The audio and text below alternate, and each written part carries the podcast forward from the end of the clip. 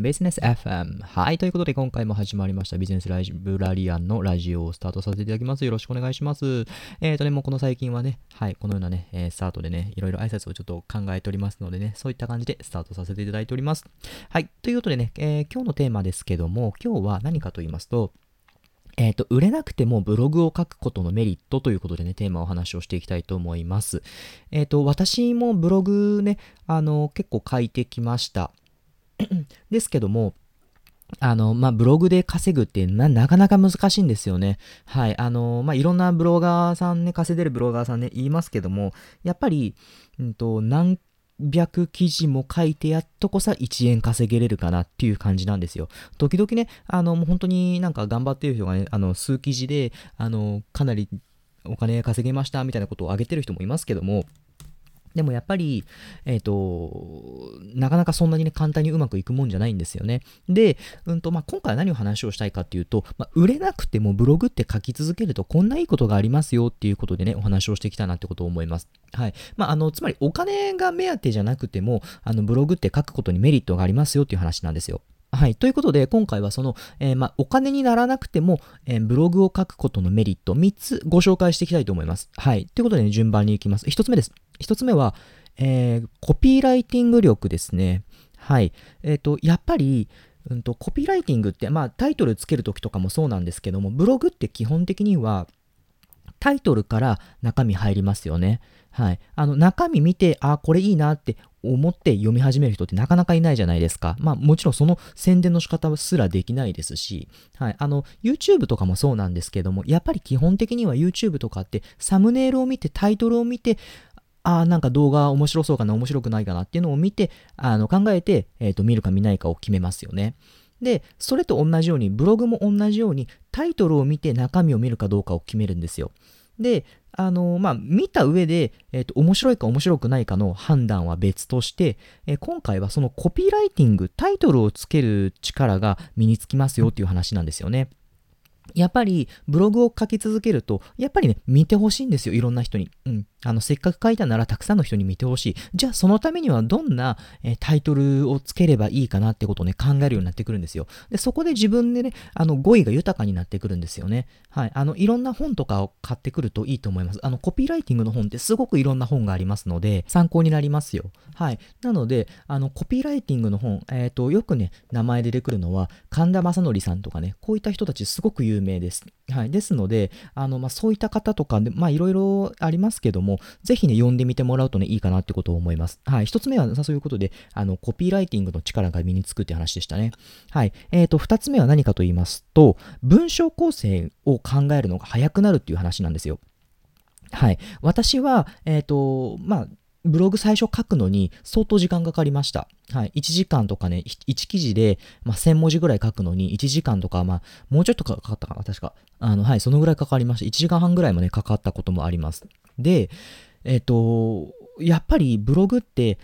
最初慣れてない状態からだとそうな感じなんですよね。でも私今書くと多分、まあ、1000文字ぐらいだったら、まあ、20分ぐらいあれば多分ささっと書けちゃいます。はい。あの、この間実は、あの、まあ、ちょっとまた別の機会で話をしようとも思ってたんですけども、Kindle の本を書いてまして、1日で、1日でっていう、まあ、そんなに働いてないですけども、あの、まあ、2、3時間かからない程度で7000字ぐらいで、ね、作ることができました。はい。あの、そのぐらい、えっ、ー、と、慣れるとできるようになってくるもんなんですよ。もちろんタイピングのね、速さとかもありますけど、それも含めて、えっ、ー、と、こういう風な順番で書いていくと分かりやすいかなってことも含めて、はい、あの、できるようになってくるんですよね。で、えっ、ー、と、やっぱりそういうふうに、ブログってやればやるだけ、そんだけ自分にスキルがね、身についてくるんですよね。文章構成の、えー、まあ、こういう順番で書くといいとか、まあ、もちろんタイピング力とかもそうですけども、そういった意味でも、えっ、ー、と、文章をどうしていったらいいかなっていう構成の力になってくるんですよね。で、これって、えっ、ー、と、まあ、コピーライティングの力もそうなんですけども、普段の、あの、仕事を、もしね、副業でやられてる方でしたら、あの、本業の方の仕事でもね、同じように使えるんですよ。やっぱり同じように、うんと、文章を書くときって、文章の中身は違えど、えっ、と、こうやって書いたら分かりやすいかなっていう風なね、あの、持ってき方が自分の頭の中で染みついてくるんですよね。なので、えっ、と、ブログがお金にならなくても、そういう意味でね、技術が身につくっていうのがね、かなりね、はい、あの、強いんじゃないかなってことを思います。はい。ということでね、えー、文章構成がね、2つ目の話題でした。3つ目です。3つ目は、話すときにも応用が効くんですけども、はい。あの、言語力がね、やっぱり言語化、言語化力ですね、が高まります。何かと言いますと、えっ、ー、と、やっぱりよく、うんと、やられるブログの内容は、レビュー記事とかがね、多いかと思います。例えば、えっ、ー、と、この歯ブラシを使ってみて、電動歯ブラシ使ってみたけども、まあ、こんな感想です、みたいな感じで書くのもいいと思いますし、まあ、本のね、内容をね、要約して、あの、こんな内容でしたって言って、あの、書いて最後にアフィリエイトのね、リンクを貼るとかってもあると思うんですけども、そういった意味も含めて、えっ、と、その商品の何が良かったのか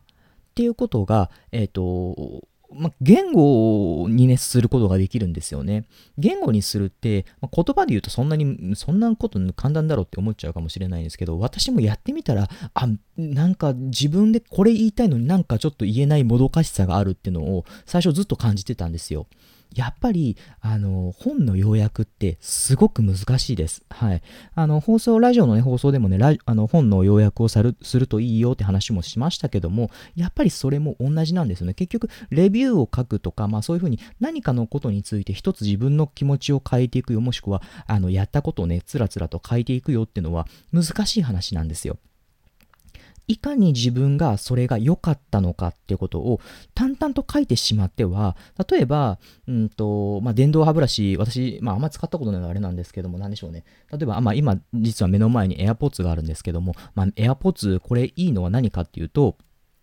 AirPods 使うと、えっ、ー、と、まあ音、音質が良くなりますよだけじゃなくって、いかに音質がいいことをね、はい、あの、伝えるかっていうのが、えっ、ー、と、自分の、まあ、言語化力なんですよね。はい。あの、音質がいいだけじゃなくて、え、ー、と、これは、アクティブノイズキャンセルっていうのがついていて、もう本当に、うんと、驚くほどに、えっ、ー、と、聞いてる周りのものがね、はい、あの、雑音がなくなって集中できるんだよってこともそうですし、はい、まあいろんなね、言い方ができますよね。で、そういうような感じで、うんと、自分の、まあ、これについて何が良かったのかってことを、あの、伝えることができるようになるんですよ。これって、うんと、文章を書くときだけじゃなくって、まあ、こうやってね、ラジオ配信をするときもそうですし、人とね、話をしている上でも、やっぱり、うんと、そういうのってね、感じられるんですよね。はい。なので、あの、やっぱりブログ書くことって、まあ、そういう意味で、うんと、お金稼ぐだけじゃなくって、普通に技術をね、身につけるっていう意味でも、書き続けることってね、大事だなってことをね、改めてね、実感しました。はい。あの、コピーライティング力と文章構成ができるよって話と、まあ、言語化力が、身につきますよっていう話です。はい。ということで、あの、ぜひね、あの、まあ、やったことない人はね、やってみるのもね、一つ価値ではあるかなと思いますので、ぜひ参考にしてみてください。ということでね、えー、また次回お会いしましょう。じゃあね。